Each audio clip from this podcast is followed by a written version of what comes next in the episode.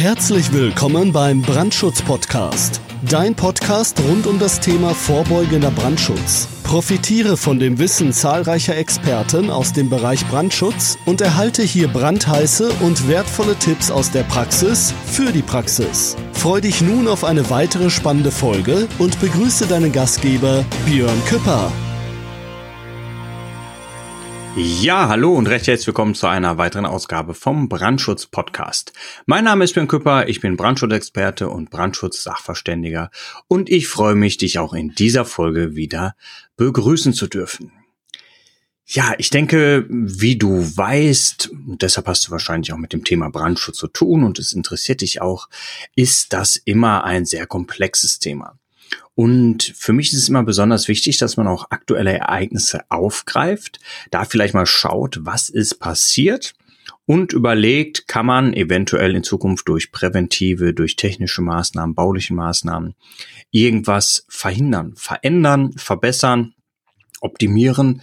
Und deshalb ist das Ganze auch als Austausch gedacht, als Erfahrungsaustausch, als Plattform. Und dazu möchte ich dich auch gerne, ja, einladen, ein Teil der Community zu werden. Wenn du sagst, oh, das klingt spannend, ähm, ich möchte mich gerne auch in der Brandschutzbranche besser vernetzen, dann empfehle ich dir doch einfach, melde dich mal auf LinkedIn an. LinkedIn ist, ja, das ähm, große, ich nenne es jetzt mal Karriere-Business-Netzwerk, äh, der Pendant zu Facebook, halt mehr businesslastig und ich finde, da kann man sehr gute Kontakte knüpfen und da kann man auch sehr gut Erfahrungsaustausch betreiben. Und aus diesem Grund habe ich auch auf LinkedIn eine kleine Gruppe ins Leben gerufen. Die findest du, wenn du einfach mal auf brandschutz-podcast.de gehst. Dort findest du den Link zu unserer LinkedIn-Gruppe und dann würde ich mich freuen, dich auch dort bald begrüßen zu dürfen. Nun aber genug der Vorworte. Wir gehen direkt mit der aktuellen Folge ins Thema und zwar aktuelle Ereignisse. Fettexplosion im Siegerland und Krankenhausbrand in Düsseldorf. Was ist passiert? Zum Zeitpunkt, und zwar in der Woche, wo ich diese Folge hier aufnehme, ist, fangen wir an mit der Fettexplosion im Siegerland, Folgendes passiert. Hm, ja, was, was war die, die Ursache oder ganz grob gesagt, was ist überhaupt vorgefallen? Es ist auf ein, ja, ich sag mal so, ein Brauchtumsfest zu einer ja, Fettexplosion vermutlich gekommen und es gab sehr viele Verletzte und mittlerweile leider auch schon ein Todesopfer. Und ähm, ich finde es immer erschreckend und zwar finde ich Folgendes erschreckend. Wenn die Umstände, warum es so ein Ereignis noch gar nicht geklärt ist, hm, warum so etwas Tragisches passieren konnte, keiner weiß wieso, weshalb, warum. Ähm, was einige Leute, muss man so sagen, leider aus der Brandschutzbranche daraus machen. Und ähm, vor allem, ja, aus aus oder im Social Media Bereich ähm, habe ich ein paar erschreckende Kommentare gesehen unter den ja veröffentlichten Zeitungsartikeln. Ähm, ja, da wurde zum Beispiel gepostet von gewissen Leuten, ohne zu wissen, wie gesagt, was passiert ist, demnächst die richtigen Feuerlöscher verwenden. Und dann Dementsprechend kam der Link zur Firma oder zum Produkt. Dazu muss ich sagen, das ist natürlich schon ein bisschen weit aus dem Fenster gegriffen. Ich habe die Bilder auch gesehen und ähm, da hat man natürlich Pulver gesehen. Jetzt sagt jeder, ja, du darfst da brennendes Fett nicht mit ähm, Pulver löschen, das sollte man wissen. Aber ich weiß doch gar nicht, was passiert ist. Und ähm, vielleicht wurde auch der Pulverlöscher zum Ablöschen der Stände nachher benutzt oder sogar zum Ablöschen der Person. Also ist es äh, Mutmaßung und dann, ja, ich sag mal so eine plumpe PR zu machen, ohne, äh, ich sag mal, ein fundiertes Hintergrundwissen, ohne einen fundierten Ablauf zu haben, äh, finde ich, ist nicht gerade auch der Brandschutzbranche förderlich und für sowas distanziere ich mich auch definitiv. Und ähm, ja, Trotzdem habe ich auch mal geschaut, was ist so die Ursache gewesen. Und deshalb habe ich auch ein bisschen gewartet mit der Veröffentlichung dieser Podcast-Folge. Und die Ursache ist wohl mittlerweile bekannt. Wichtig ist, egal was wir hier besprechen, es ist natürlich meine Meinung und ähm, letztendlich verurteile ich da gar nichts in äh, keinster Weise. Es geht wirklich nur ganz, ja, sachlich betrachtet um die Sache, die dort passiert ist und was wir daraus eventuell für die Zukunft lernen können. Also die Ursache für die tragische Fettexplosion war eine selbstgebaute doppelwandige Pfanne. Und man muss sich das so vorstellen, dass in der Zwischen- oder in dem Zwischenraum der Pfanne Öl gelagert wurde, damit die Temperatur sich besser verteilen konnte. Und dabei ist es wohl passiert, dass die Außenhaut der Pfanne, die Pfanne stand auch wohl auf einem Gaskocher, geborsten, aufgerissen ist und dann natürlich das Fett ausgetreten ist und natürlich mit dem ja, Kocher in Verbindung gekommen ist mit der offenen Flamme und es hat sich wohl schlagartig entzündet und zur sogenannten Fettexplosion gekommen. Ja, es sind ähm, viele Leute natürlich äh, verletzt worden, schwerst verletzt worden und ähm, ja, es ist von, von 14 äh, Menschen die Rede, die bei dieser ja, Fettexplosion wirklich zum Teil schwer verletzt worden sind. Und äh, eine Frau ist, stand jetzt an ihren Verletzungen gestorben und eine Frau oder eine weitere Person kämpft wohl noch um ihr Leben.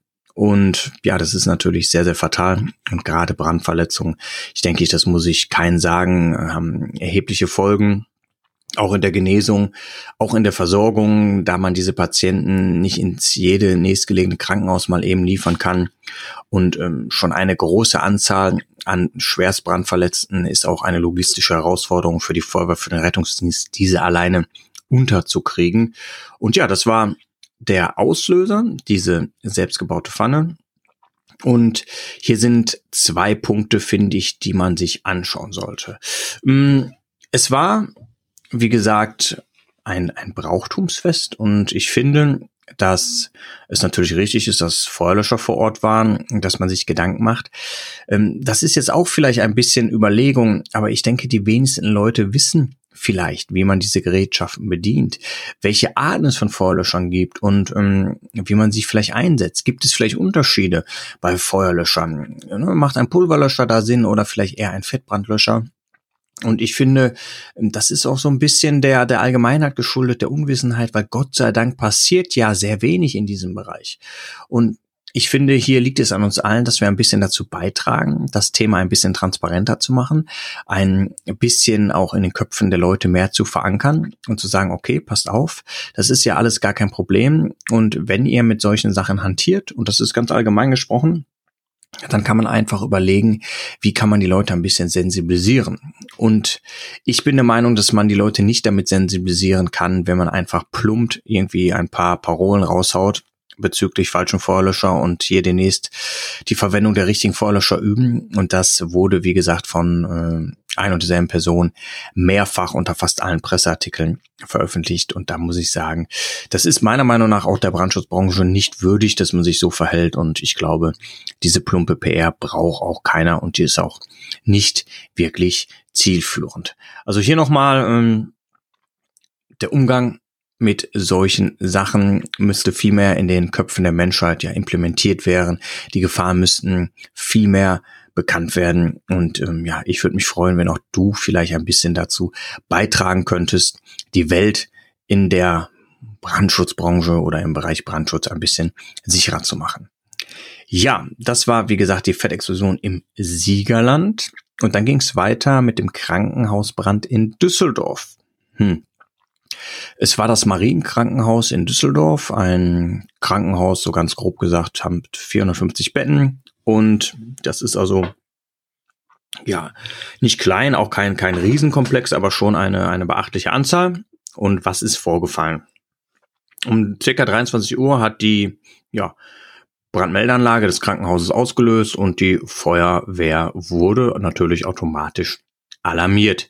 Wie es in so einem Fall üblich ist, rückt natürlich gerade beim Einsatz Stichwort Krankenhaus schon eh eine große Abmarschfolge an Löschzügen und an Feuerwehreinsatzkräften und Rettungsdienstler aus. Das denke ich, ist den meisten bekannt und die Feuerwehr Düsseldorf ist jetzt auch nicht gerade eine Provinzfeuerwehr, die natürlich in Sachen Ausstattung, Technik, aber auch personell einiges vorhalten kann.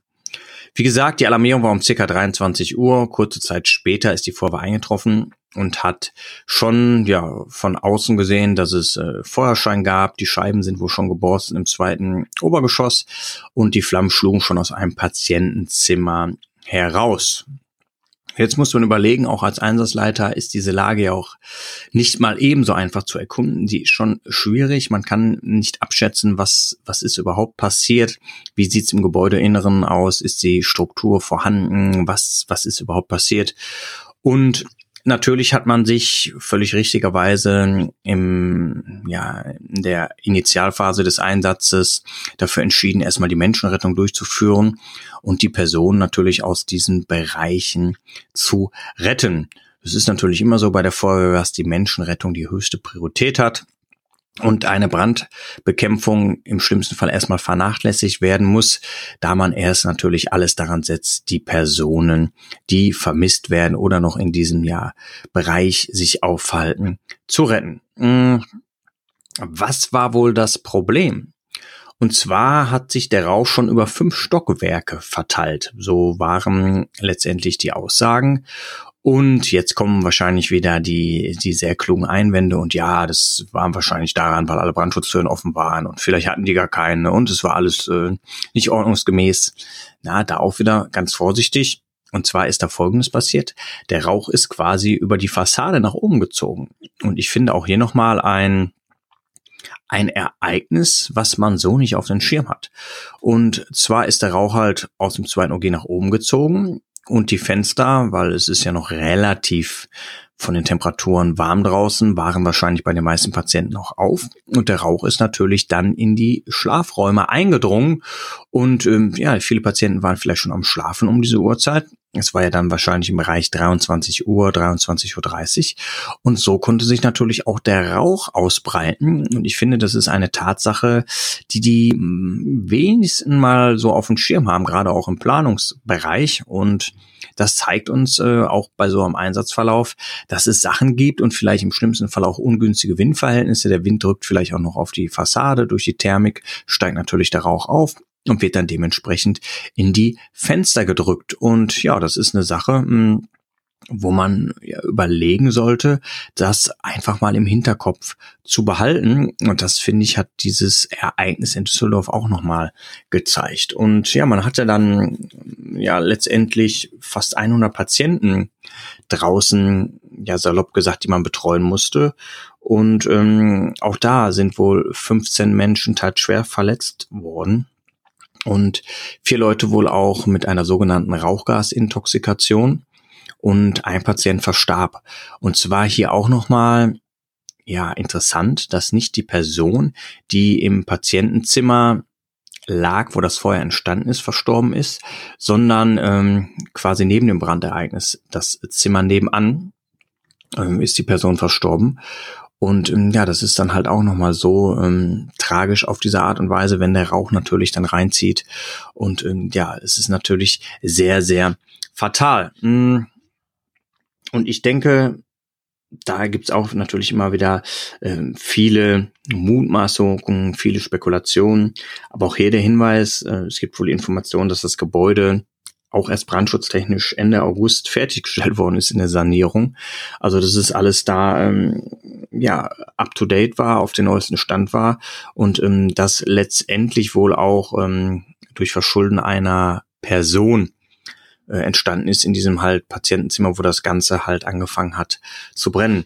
Und natürlich muss man herausstellen, dass diese Lage für eine Feuerwehr sehr, sehr schwierig ist. Und ähm, man muss überlegen, es ist mal eben ein Krankenhaus und ein Krankenhaus hat eine gewaltige Dimension.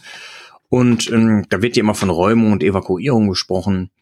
Und vielleicht nochmal so ein kurzer Hinweis, dass es ja, wenn wir ganz formell reden, noch einen kleinen Unterschied gibt zwischen einer Räumung und einer Evakuierung. Die Evakuierung, ja, ist jetzt ganz formal die Orga, äh, na, mein Gott, die organisatorische Verlegung in ein ungefährdetes Gebiet. Das ist das Thema Evakuierung. Also zum Beispiel ein Bombenfund, da haben wir Vorlaufzeit, da gibt's die organisierte Verlegung und da sprechen wir von der sogenannten Evakuierung. Jetzt kommen wir zum Kompagnon und zwar die Räumung. Da hat man nicht mehr genügend Zeit zur Vorbereitung äh, einer Evakuierung. Das ist ganz klar. Und dann ist die Räumung halt zeitkritisch, dann meist in einer Akutsituation im Notfall. Das ist jetzt nochmal ein bisschen die Definition, der Unterschied zwischen einer Räumung und einer Evakuierung. Hm, meist hat man beides. Oft ist es ja so, dass äh, eventuell in den betroffenen Bereichen erstmal eine Räumung stattfindet und vielleicht dann nochmal die, äh, die Evakuierung im Anschluss. Und Dazu sollte man auch nochmal überlegen oder wissen, dass man ein Krankenhaus natürlich unmöglich jetzt sofort räumen kann. Ähm, es sind Patienten, die sind natürlich nicht mobil, die sind nicht gehfähig. Es sind Patienten auf der Intensivstation, die beatmet werden. Die kann ich nicht mal eben abstöpseln und nach unten fahren. Und das ist natürlich auch ein großes Problem. Und natürlich haben wir ähm, in den Krankenhäusern, ich meine, es ist auch kein Geheimnis, auch nicht so viel Personal, dass auf einen Patienten eine Betreuungsperson kommt. Und da haben wir halt ein riesen auch organisatorisches Problem. Und deshalb bringen auch kluge Hinweise nichts, ähm, ja, mindestens fünf Prozent Brandschutzhelfer ausbilden an Belegschaft, ja, das ist alles gut und schön. A, sind diese fünf Prozent nur eine Empfehlung für einen Standard-Bürobetrieb und äh, alles andere muss man abwägen. Äh, dementsprechend ist die Anzahl natürlich deutlich höher in so einem Krankenhaus im Schichtdienst. Aber auch hier können zwei Station, Stationsschwestern natürlich nicht das ganze Ereignis äh, irgendwie räumen oder äh, evakuieren. Das ist natürlich wirklich von der Manpower, vom Einsatz des Personals nicht möglich. Und deshalb gehen wir in den Krankenhäusern ja oft im Bereich der horizontalen Evakuierung, indem wir einem Person, die betroffen ist, aus dem betroffenen Bereich zum Beispiel in den nächsten Brandabschnitt bringen.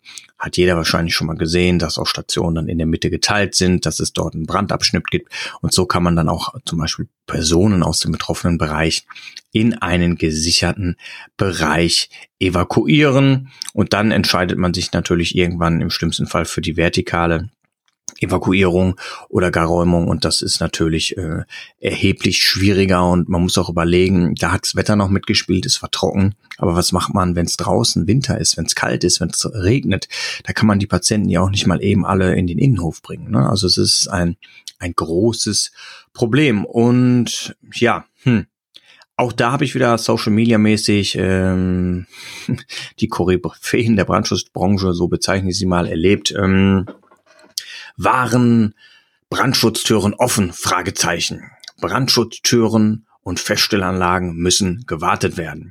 Jetzt Termin vereinbaren. Ich bin auch ganz ehrlich, ich weiß nicht, ob diese ja, Art von Werbung jemand überhaupt braucht, wenn es wirklich so weit gekommen ist, dass man so eine Art von ja, Werbung unter Social Media Postings, unter Artikeln von Pressemeldungen äh, schreibt, dann weiß ich nicht, ob das überhaupt das Richtige ist und auch zielführend ist. Und das bin ich oder da bin ich der Meinung, dass das Ganze uns in der Brandschutzbranche eher natürlich allen schadet, als wie es förderlich ist, weil ohne auch da wieder Erkenntnisse zu haben, ja, ich habe mich auch gefragt, wie kann es passieren, dass so viel Gebäudeteile eigentlich verraucht sind. Ne? Also äh, jeder weiß normalerweise, wie so ein Krankenhaus eigentlich auch geschützt ist, wie es aufgebaut ist, auch baulich gesehen und auch anlagentechnisch. Und wenn wir dann mal hören, dass aber zum Beispiel so ein Punkt wie das Rauch über die Hausfassade hochgezogen ist und in die Zimmer gedrückt worden ist, natürlich auch nochmal so eine ganz neue Denkweise mit sich gibt, finde ich, ist es nochmal eine sehr gute Situation, wo man in Anführungsstrichen nur von sehr gut sprechen kann, weil es immer ein tragisches Ereignis ist, wo äh, Personen schwerst verletzt worden sind und eine Person sogar ihr Leben gelassen hat. Aber deshalb bin ich der Meinung, sollte man schauen, was ist passiert, was waren Ursachen. Man sollte es nicht pauschalisieren und man sollte einfach schauen, dass, wie gesagt, bei solchen Ereignissen wir vielleicht unsere Schlüsse rausziehen können, ohne das Ganze ja voreilig zu betiteln. Zusammengefasst, meine persönliche Meinung ist, es ist immer gut, abzuwarten, was passiert ist. Nicht, wie gesagt, voreilige Schüsse ziehen. Im Fall der Fettexplosion habe ich mich auch gefragt, wie kann so etwas passieren? Und ähm, Natürlich haben wir die, die auslösende Ursache gefunden. Und hier gilt es gar nicht irgendwie mit dem Finger auf irgendwelche Leute zu zeigen, weil das ist völlig kontraproduktiv. Hier geht es einfach darum, zu überlegen, was können wir daraus lernen? Wie können wir uns sensibilisieren, wie können wir unsere Mitmenschen sensibilisieren und wie gesagt zum Schluss nochmal angesprochen der Krankenhausbrand in Düsseldorf, das Ereignis mit dem Rauch, der über die Fassade hochgezogen ist, ähm, was wir nicht alle Tage so haben in dieser Art und Weise. Da sehen wir also, wenn äh, die Gebäudestruktur von innen komplett top ausgestattet ist, ähm, ja, und es vielleicht Ereignisse gibt, die nicht planbar oder vorhersehbar waren, aufgrund vielleicht auch einer Wettersituation, Windsituation, sind das Sachen, die wir vielleicht einfach mal so als kleine Gedankenimpulse für die Zukunft mit dem Hinterkopf haben sollten. Ja, jetzt sind wir auch am Ende dieser Folge angekommen. Wie siehst du das Ganze? Bist du komplett anderer Meinung? Äh, bist du der Meinung, dass es ja tragische Schicksale vielleicht waren, die dazu geführt haben, dass sowas passiert? Oder siehst du das ganz anders, dass wir daraus weniger lernen können? Ähm, was ist deine Meinung dazu? Siehst du es anders als ich? Dann, klar, gibt es zwei Möglichkeiten. Wie gesagt, geh einmal auf brandschutz-podcast.de. Dort hast du die Möglichkeit, mir eine Nachricht zu schicken. Dort hast du auch die Möglichkeit, dich mit mir zu vernetzen. Und wenn du vielleicht auch eine Meinung dazu hast oder Themen, die für das Gebiet Brandschutz, vorbeugenden Brandschutz vor allem interessant sein könnten, ja, dann melde dich doch einfach bei mir und dann würde ich mich auch freuen, vielleicht mal ein Interview in den nächsten Podcast-Folgen mit dir zu deinem Thema aufnehmen zu können. Also, ich bedanke mich, dass du auch bis jetzt wieder zugehört hast. Wie immer, lass nichts anbrennen und pass auf dich auf. Das war es auch schon wieder für heute beim Brandschutz-Podcast. Wenn dir diese Show gefällt, dann abonniere uns doch einfach, damit du keine weitere Folge mehr verpasst. Und sag ruhig allen anderen Bescheid, die auch noch von diesem brandheißen Wissen profitieren könnten. Bis bald!